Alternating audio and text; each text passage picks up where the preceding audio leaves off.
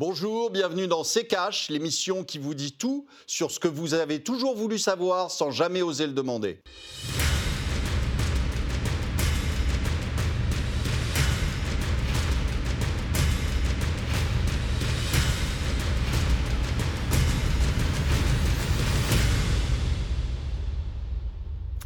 Bonjour, aujourd'hui nous allons vous parler des énergies renouvelables. Bonjour Estelle. Bonjour Olivier, bonjour à tous, bienvenue dans ce euh, nouvel épisode de CKH. Au programme, vous l'avez dit Olivier, les énergies renouvelables sont-elles si propres que cela? La transition énergétique sera-t-elle créatrice de richesses? Les énergies renouvelables sont-elles compétitives? Ce sont les questions qui vont nous occuper aujourd'hui Olivier. Alors tout d'abord pour commencer, euh, quand on parle d'énergie verte, qu'est-ce que l'on inclut concrètement dans ce thème? Vous avez... Euh, notamment euh, les gros ventilateurs que vous voyez maintenant dans le paysage français, les éoliennes, et puis vous avez aussi euh, le solaire, euh, qui sont des énergies renouvelables, c'est-à-dire qui ne consomment pas de, de matières premières qui sont forcément limitées. Donc, enfin, qui sont censés ne pas en consommer, parce que finalement, pour les fabriquer, déjà, il en faut, et il en faut beaucoup. Alors, on va voir les méthodes de fabrication dans un instant. On va s'intéresser à, à ce pourcentage, Olivier. 33%, euh, c'est la part que devront représenter en France les énergies renouvelables d'ici 2030. Euh, un objectif ambitieux fixé par la loi climat-énergie votée en septembre dernier. En 2017, les énergies renouvelables représentaient 16,3% de la consommation finale brute d'énergie en France. Olivier, 33%, c'est un objectif réalisable? Vous savez, les objectifs euh, de notre gouvernement et des autres d'ailleurs euh, sont à mettre entre guillemets. Euh, c'est bien de le dire. simplement, si c'est pour nous mettre des gros ventilateurs partout alors que ça ne sert à rien, que ça, ça ça nous fait euh, monter les prix de l'énergie. Vous, parlez des éoliennes, là Oui, par exemple. Hein, euh, je suis malheureusement désolé de le dire, mais euh, déjà à 16,3%, ce n'est pas une bonne idée, mais à 33%, ça le sera encore moins. Est-ce que cette transition énergétique, elle peut être synonyme de croissance? Bah, Si on faisait des choses intelligemment, oui. Mais là, ce n'est pas le cas. Donc, forcément, ça, ça, ça en revanche, ça croît, mais ça croît sur, euh, sur les promoteurs, euh, notamment des, éoliennes, euh, sur les boîtes qui en installent et qui vendent l'électricité trois fois le prix à EDF. Tout ça, c'est subventionné, tout ça, c'est une énorme escroquerie, malheureusement. Et donc, les objectifs d'escroquerie de passer de 16 à 33 ne me paraissent pas une bonne nouvelle. Alors, justement, Olivier, les énergies renouvelables sont-elles si propres que cela? C'est la question du jour. Voyez cela avec le tiroir cache d'Antoine Vassas. Ah, vous la sentez, cette vague écolo qui vous frappe le visage. Greta Thunberg est une star, les Verts ont cartonné aux élections européennes. Bref, la planète va peut-être être sauvée. L'écologie devient enfin une vraie préoccupation. Mmh, ici Capitaine Écolo pour vous servir. Le plastique, c'est dans la poubelle jaune. Sauf que c'était sans compter sur les terres rares. Vous en avez sûrement déjà entendu parler. Kezako De nombreuses technologies écolo, les éoliennes ou les batteries pour véhicules électriques sont fabriquées à l'aide de métaux rares, comme le néodyme ou le dysprosium. Oui, nous aussi, on ne connaissait pas. Des ressources précieuses détenues en majorité par la Chine et dont l'extraction est responsable de véritables catastrophes sanitaires. Un exemple. Non mais attendez, vous avez vu la tête de Slack? Ça donne vraiment pas envie de piquer une tête.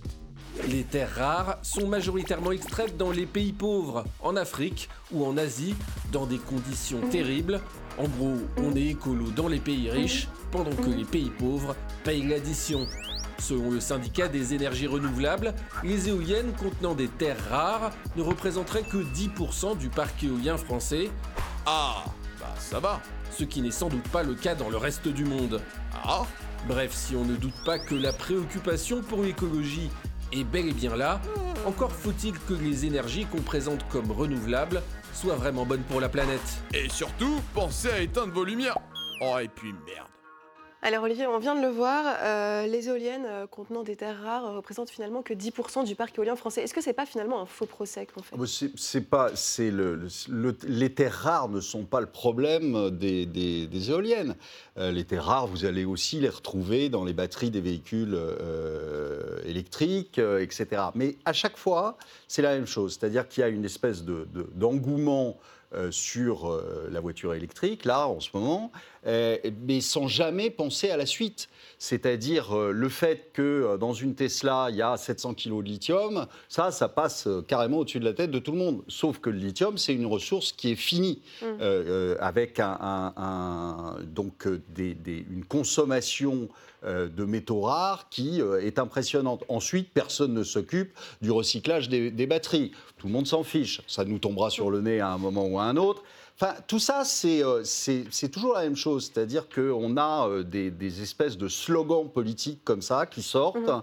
euh, et, tout le monde se précipite sur une voie sans jamais chercher ce, qui, ce, qui, va se passer par la suite. Donc, on sait que c'est une erreur, on le sait, mais on y va joyeusement. Comme les éoliennes, on sait que c'est une erreur, mais on y va joyeusement. Et personne ne mhm. se pose la question de savoir s'il n'y a pas des choses plus intelligentes à faire avec l'argent qu'on dépense là-dedans. Donc voilà. Allez, Olivier, place à la deuxième partie de cette émission consacrée aux énergies renouvelables. Cette semaine, nous recevons Jean-Louis Butré, ingénieur physicien et président de la Fédération pour l'environnement durable. Bonjour Jean-Louis Butré. Merci d'avoir accepté notre invitation. Bienvenue euh, dans ces caches. Euh, on va commencer par un petit état euh, des lieux en France. D'où provient majoritairement l'énergie verte? Est-ce que ça vient plus des, éoliennes? Est-ce que ça vient du solaire? Bah, Écoutez, d'abord, il y a les barrages. Il ne faut pas oublier que la principale énergie renouvelable qui a le gros avantage, c'est d'être réglable au moment où on en veut, c'est l'hydraulique, c'est-à-dire ce sont les barrages.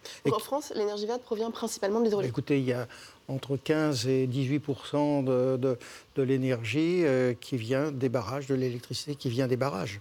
Et ensuite, c'est les éoliens non, ensuite, vous avez tout, non, tout le recyclage qui concerne bien sûr la biomasse, les, les, énergies de ce type. Vous avez le solaire et puis vous avez l'éolien. Mais principalement, je vous dis, c'est l'hydraulique. Euh, on l'a vu en, première partie, euh, notamment euh, dans le tiroir cash, les énergies vertes ont été pointées du doigt parce qu'on les soupçonnait de consommer des ressources stratégiques extraites avec des, procédés polluants. Qu'en est-il réellement? Est-ce que c'est un faux procès ou est-ce que c'est vraiment le cas? Non, ce n'est pas un faux procès dans le sens où ces appareils électriques euh, c'est pour faire de l'électricité avec euh, des alternateurs et il y a des aimants dans les alternateurs et ces aimants, euh, autrefois, c'était fait avec du fer et du nickel, ce qu'on appelait les ferronickel. Et il y a des nouveaux procédés beaucoup plus performants avec des aimants au néodyme. Or, le néodyme, c'est une des terres rares qui provient de Chine et on peut même signaler que c'était la France qui avait découvert les terres rares, qui les exploitait à une époque. Malheureusement, on a tout laissé partir en Chine et c'est les Chinois qui détiennent tout. En, France, euh, seulement 10% des éoliennes seraient concernées par ces euh, fameuses terres rares Très difficile à savoir parce que, bien sûr, quand euh, ça a été découvert, et notamment il y a un livre que j'invite à lire qui s'appelle de Jérôme Pitron, La guerre des terres rares, un livre remarquable, qui...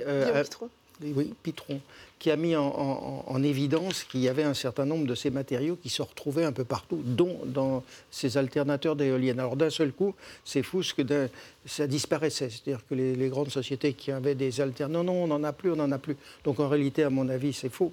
Mais on n'a pas le chiffre exact aujourd'hui. Il y a du néonyme dans certains euh, têtes d'éoliennes, donc ça fait partie des produits stratégiques qui viennent de la Chine. Olivier, est-ce qu'il y, a des énergies, selon vous, qui sont vraiment propres bah, L'hydroélectrique, les barrages, oui. Ah oui. Alors là, pour le coup, c'est propre, mais c'est, euh, ce qui est inquiétant, c'est que euh, visiblement, euh, l'État voudrait les vendre. d'ailleurs, je crois qu'il a commencé à, mettre en place la procédure pour les vendre sur ordre de, Bruxelles. Vive l'Europe. Et donc, on veut vendre cette ressource qui est plus qu'intéressante, puisque euh, vous avez, comme vous le disiez, euh, euh, quelque chose qui est réglable. c'est sur commande. Le vent, c'est pas sur commande, malheureusement. Le soleil non plus. Et donc là, vous avez quelque chose qui peut se régler et qui peut fournir de l'électricité. Et alors là, pour le coup, entièrement décarboné. Ce qu'il faut bien comprendre, c'est que l'électricité, c'est quelque chose où il y a un réseau, un réseau qui alimente tout le monde, qui doit être absolument stable à un instant donné. C'est-à-dire qu'il faut que la consommation immédiatement soit compensée par la production. S'il y a un déséquilibre, c'est le blackout. Alors, pour alimenter ce réseau, vous avez des centrales du style nucléaire, des centrales euh, du style euh, gaz, vous avez les barrages, et tout ça, c'est vous les réglez. Mais vous arrivez à injecter depuis quelque temps des énergies alternatives, solaires et surtout éoliens qui marchent par bouffées de vent, qui sont obligés d'être compensés par d'autres. Parce que quand, euh, vous savez, le problème, c'est quand il n'y a pas de vent, par exemple. Plusieurs fois, on a failli passer à un blackout total, c'est-à-dire que la France dans le noir. Pourquoi? Parce qu'à un moment donné, ces merveilleuses éoliennes, il faut savoir qu'on en a 8000 actuellement, ben, il n'y avait pas de vent. on aurait pu en avoir 10 000, 3 millions, c'est pareil. Hein. Il n'y avait pas de vent, donc on manquait d'électricité. On importait au maximum, mais on manquait d'électricité. Donc il y a un vrai problème. Est-ce qu'aujourd'hui, euh, ce qui est mis en place pour développer les énergies euh, renouvelables, est-ce que c'est -ce c'est utile par rapport euh, à ce, à ce, que produisent par exemple les éoliennes et par rapport à l'enjeu qu'il y a derrière? Non, c'est-à-dire que d'abord, je crois qu'il faut bien se rendre compte que l'énergie, c'est une affaire d'État, c'est-à-dire que c'est régalien. Un pays ne pourra pas se développer s'il ne maîtrise pas son énergie à terme, où il dépendra des autres. Or, la France, il y a un vrai problème, c'est qu'on est en train de détricoter euh, nos euh, sociétés qui font de l'énergie, EDF et Engie, et petit à petit, on le cède. Donc on perd finalement notre contrôle de cette énergie. Et parallèlement à ça, on importe des choses qui ne règlent pas le problème que l'on veut régler, c'est-à-dire fabrication de l'électricité stable pour, tout le monde et pas cher. Donc c'est une vraie catastrophe. Donc c'est une politique. Et le plan, ce qu'on appelle, il y a une programmation qui s'appelle la programmation pluriannuelle de l'électricité, c'est-à-dire qui fixe statutairement par le, gouvernement combien on va faire d'électricité, avec quels moyens dans les années 2020, 2025, 2025. Et cette progression d'électricité est basée sur le développement d'énergies renouvelables complètement à côté de la plaque, dont l'éolien, c'est une énergie intermittente qui ne compensera jamais les autres. Et en plus, euh, quand on lui attribue euh, des vertus, on s'aperçoit que les deux vertus principales sont des mensonges. Premièrement, on veut faire une électricité euh, peu chère. Or, qu'est-ce qu'on voit Il y a eu un rapport d'enquête, enfin, publié par la commission d'enquête parlementaire, Julien Aubert, dont la, du reste la rapporteure était une députée LRM, oui, qui a travaillé pendant six mois. Quelles sont ces deux conclusions? Un, les éoliennes ne sont pas écologiques. C'est-à-dire qu'elle dit officiellement, c'est un mensonge de dire que les éoliennes sont écologiques, en réalité, ça n'économise pas de ressources carbone, ça ne décarbone pas. Point. Pourtant, depuis des années, on vend ces éoliennes pour ce, donc c'est un mensonge écologique majeur. Alors la deuxième qui provient de Julien Aubert, qui était quand même euh, qui travaillait à la Cour des comptes, donc député lui au contraire de, de l'opposition, qui dit écoutez les calculs montrent qu'on a déjà dépensé 9 milliards pour rien est parti comme on est, c'est-à-dire on a 8 000 éoliennes, le programme c'est d'en mettre 20 000 de plus, à peu près triplé, mais on va dépenser 90 milliards d'euros. Et ces 90 milliards d'euros, c'est une somme que les gens ne peuvent pas percevoir. Le ministère de la Justice, par an, c'est 7 milliards. Faites le calcul, c'est 13 années de dépenses du ministère. Et en plus, cet argent, il faut le trouver, c'est vous, c'est moi qui payons sur nos factures d'électricité. Et on voit la facture d'électricité Olivier, on entendra euh, votre réaction euh, juste après cette courte pause.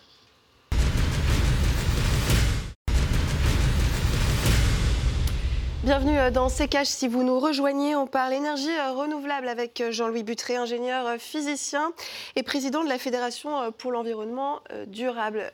Olivier, un mot sur ce que vous avez entendu juste avant la pub sur ce mensonge écologique Quel que soit le sujet et quel que soit le secteur, nous sommes dirigés par des incompétents et des escrocs.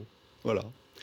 C'est ça, malheureusement, on est dans un. Dans, à, chaque fois qu'on voit quelque chose, à chaque fois qu'on discute de quelque chose. Oui, c'est mon analyse, mais je l'assume. À chaque fois qu'on creuse un peu, quel que soit le sujet, on s'aperçoit qu'il y a de l'incompétence et il y a de l'escroquerie. On va pas mettre tout le monde dans le même panier. euh, non, plus. il n'y a pas tout le monde, allez, 99%. Messieurs, je voudrais qu'on s'intéresse au euh, volet économique des énergies euh, renouvelables. Euh, quel est leur coût par rapport aux, aux énergies euh, Vous permettez, enfin, juste une petite remarque. Je ne pense pas qu'on soit dirigé par des incompétents ou comme vous dites. C'est pas vrai. Vous avez par contre à un moment donné une politique qui devient fixe et plus personne ne peut la changer. Malgré des gens qui sont au gouvernement intelligents, des gens qui sont dans les partis politiques intelligents, ils n'arrivent plus à bouger. Or, l'histoire du 50% d'énergie renouvelable, etc., c'est gravé dans le marbre. Et on a l'impression que plus personne veut le faire bouger. Alors que tous les éléments montrent que c'est une erreur. Mais c'est gravé dans le marbre par qui? Par C'est eux-mêmes. comme ça. C'est Donc, comme euh, ça. oui, non, mais Alors- euh, s'ils ont organisé eux-mêmes le- leur, euh, leur, enfin, leur incapacité à bouger les, les lignes, excusez-moi, mais c'est quand même de l'incompétence. Messieurs, on, Après, va, se- euh, on va se, retran- se recentrer euh, sur le sujet. Un mot sur le volet économique euh, Oui, des sûr. énergies renouvelables. Euh, combien ça coûte par rapport aux énergies vertes, par rapport aux énergies euh, fossiles? Est-ce qu'elles sont bon marché euh? Bah, écoutez, par exemple, je- moi je connais bien le cas des éoliennes, du solaire, des choses comme ça, mais l'électricité produite par les éoliennes est rachetée trois fois le prix de marché de l'électricité. Vous avez un prix de marché, et alors c'est racheté à ceux qui en font, et en plus sur un contrat qui est de 15 ans. C'est-à-dire que ça leur garantit des bénéfices pendant 15 ans parce qu'eux font du bénéfice. Et donc, il y a un système qui est. Tout le monde reconnaît que c'est un système qu'il faut absolument abandonner. On ne connaît pas d'endroit où une société, finalement, a un marché garanti sur 15 ans, n'a pas de concurrence après, vend à EDF qu'il le paie à 30 jours, fait des bénéfices hallucinants. Donc, si vous voulez, c'est le système qui, est immoral. Il est immoral parce qu'en plus, comme ces sociétés font beaucoup de bénéfices et qu'il faut mettre ces machines quelque part, ça leur permet, entre parenthèses, d'acheter tout ce qu'elles veulent. C'est-à-dire un agriculteur qui a plus d'argent aujourd'hui, où il y a beaucoup d'agriculteurs en difficulté, il faut voir ce que c'est que la France rurale, ben, on leur dit, si on met une éolienne sur votre terrain, vous toucherez une rente, une en réalité maintenant une retraite de 10 000 euros par an. Ils signent tous et c'est normal. Vous allez voir un maire à qui on a attribué du reste euh, le fait qu'il peut diriger l'énergie de sa commune, de la communauté de communes ou du département, ce qui est complètement idiot parce que c'est au contraire régalien. Bien, à ce moment-là, vous lui dites, vous allez gagner, vous allez toucher une taxe et vous allez avoir 25 000 euros par an. Ils signent tous. Donc système immoral, on achète la France à la découpe, morceau à morceau. Euh, Jean-Louis Butré, Olivier, un mot euh, sur ces euh, chiffres publiés par l'ADEME, l'Agence de l'environnement et de maîtrise de l'énergie. Elle a étudié le marché des énergies renouvelables. Entre 2006 et 2017, on compte une augmentation de 39% des emplois. En 2017, le chiffre d'affaires du secteur représentait 26 milliards d'euros. Sans parler des questions environnementales et, climatiques, économiquement parlant, il y a quand même des bénéfices à tirer de cette transition énergétique. Il Mais attention, séparer- parce il faut- que euh, vous achetez euh, le, le- ceux qui fabriquent euh, les, notamment les éoliennes. C'est pas des groupes français. Mhm. Euh, ça a été des groupes allemands, euh, des groupes des chinois, etc. Donc, euh, en fait, vous allez, euh, vous allez leur, euh, leur, euh, leur donner de l'argent. Alors maintenant, il y, a quelques, euh, il y a quelques sociétés françaises qui euh, se sont mis à, prendre des participations dans des, euh, boîtes allemandes et autres, hein, mais euh, euh, parce qu'ils ont vu que euh, finalement, le, ça leur, c'était un marché qui leur échappait.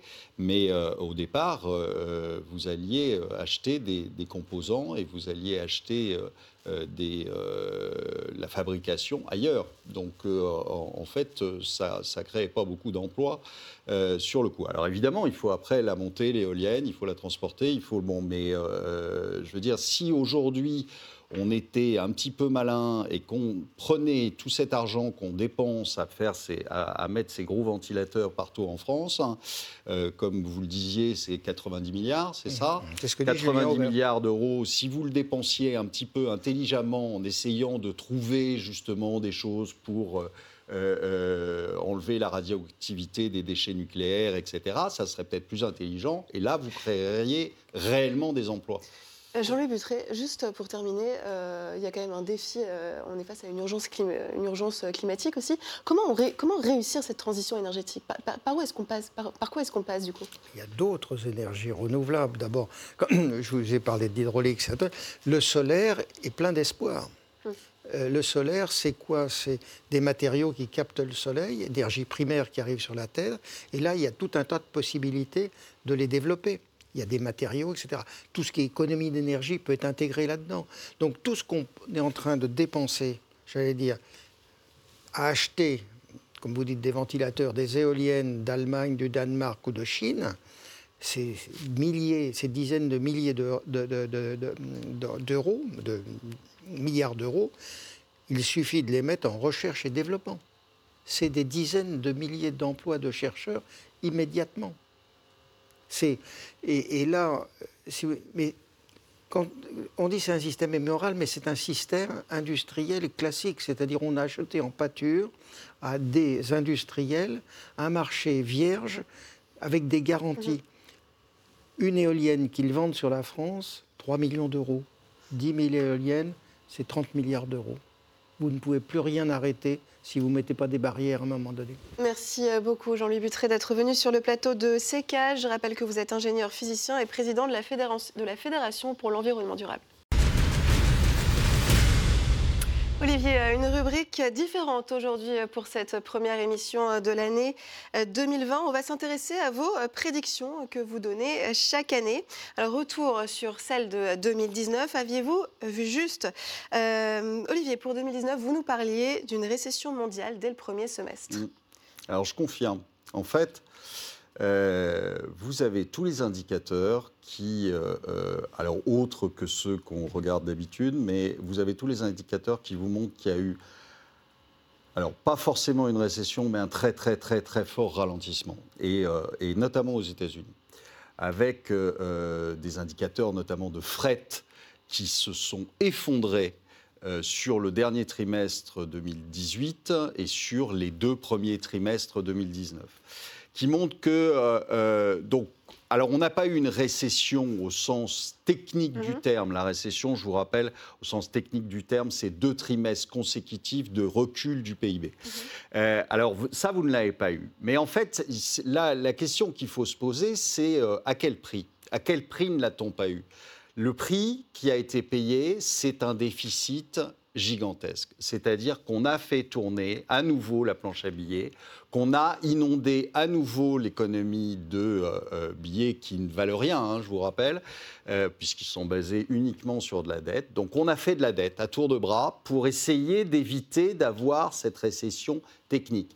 Mais il n'empêche que quand vous avez, quand vous employez 10 dollars de dette pour faire à peine 2 dollars de PIB, eh bien, vous pouvez quand même vous poser la question sur le, non seulement l'intérêt de faire ça, alors oui, l'intérêt c'est de ne pas tomber en récession techniquement, mais ceci dit, ça ne produit rien de mhm. réel, si vous voulez, et euh, vous restez toujours sur des taux de chômage qui sont très élevés, contrairement à ce qu'on dit. Euh, le, la, la qualité des emplois est à regarder et aussi euh, le taux de, participation à la population active qui est resté extrêmement bas.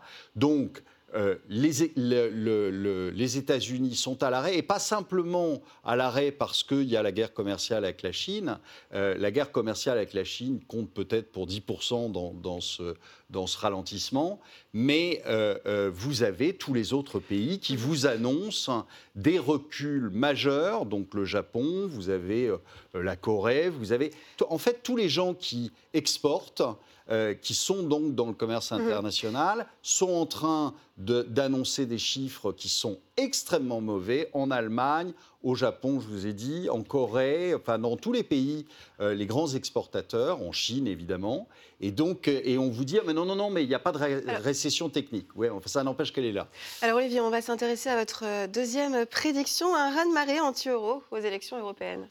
Alors il y a eu un, pas un raz-de-marée, mais il y a eu, euh, il y a eu quand même une forte poussée, euh, euh, alors un mot que je n'aime pas, mais qui est forte poussée populiste dans les différents pays, que ce soit en Allemagne, que ce soit en Italie, que ce soit... bon, alors maintenant, en effet, ça ne s'est pas traduit par un basculement pour l'instant au niveau de l'Europe. Je rappelle quand même que euh, je crois que c'est aujourd'hui les élections euh, euh, en Angleterre et au Royaume-Uni, et donc on va voir ce que ça va donner. si vous avez aujourd'hui une majorité importante pour Boris Johnson, l'année 2020 risque d'être intéressante. La Chine et la Russie devaient annoncer leur nouvelle monnaie. Alors la Chine et la Russie ont, en fait continué sur ce qu'elles avaient fait déjà en, 2018 et puis aussi en 2017. Elles ont continué à acheter massivement de l'or physique. Hein, euh, et elles ont continué à s'organiser pour euh, la dédollarisation. Euh, depuis un moment, les, Russes se sont mis sur le, système chinois alternatif à SWIFT, hein, donc pour faire des transactions entre, entre, pays avec un, un, système indépendant des États-Unis. Et donc, vous avez toujours cette cette dédollarisation qui s'installe. Alors c'est euh, probablement plus long que prévu. Et ça, risque de, durer encore un ou deux ans parce que ce n'est pas, pas quelque chose qui peut se faire du jour au lendemain. Euh, donc j'avais un petit peu anticipé les choses, mais euh, disons que le, le, en revanche, leurs actions vont toujours dans le même sens, avec toujours cette idée de d'attaquer la position euh, hégémonique des États-Unis. Et enfin, euh, Olivier, le pétrole devait atteindre 200 dollars le baril. Alors le pétrole, il ne devait pas atteindre 200 dollars le baril. J'avais dit, il y a deux solutions. Soit il vous avez, les 70 dollars. Hein. Alors, soit vous avez euh, la récession qui s'installe, et à ce moment-là, le pétrole ira à 25, voire même en dessous de 25 dollars le baril. Soit vous avez un événement qui est euh, une guerre avec l'Iran, qui est euh, quelque chose qui se passe au Moyen-Orient, mais qui est un choc externe, c'est ce que mm. j'avais dit à ce moment-là. Si vous avez un choc externe, le problème, si vous voulez, c'est que ça va vous faire monter le prix du pétrole, et que si vous faites monter le prix du pétrole par, je vous dis, un attentat, c'est ce que vous voulez, mais quelque chose qui fait que, euh, indépendamment de la demande, le prix du pétrole augmente, eh bien, quand vous êtes dans des pays qui sont déjà en récession, l'augmentation du cours du pétrole fait que vous plongez réellement là dans une dépression, parce que ça coûte tellement cher aux pays consommateurs que c'est euh, euh, sur, euh, surpayer le pétrole vous fait ralentir encore plus. Merci beaucoup Olivier. On verra la semaine prochaine pour vos prévisions concernant l'année 2020. Euh, C'est la fin de cette émission. Merci de l'avoir suivi. Pour voir ou revoir nos précédents euh, numéros, rendez-vous sur Internet à l'adresse rtfrance.tv. Vous pouvez aussi toujours réagir aux émissions sur les réseaux sociaux avec le hashtag RTCash. En attendant, on vous souhaite une très belle année 2020. Olivier, le dernier mot. Bien écoutez, je, souhaite euh, vraiment qu'on n'ait pas tous ces ventilateurs qu'on nous prévoit, c'est-à-dire les 20 000 de plus hein, partout en France, hein, qui gâchent le paysage et qui ne servent à rien.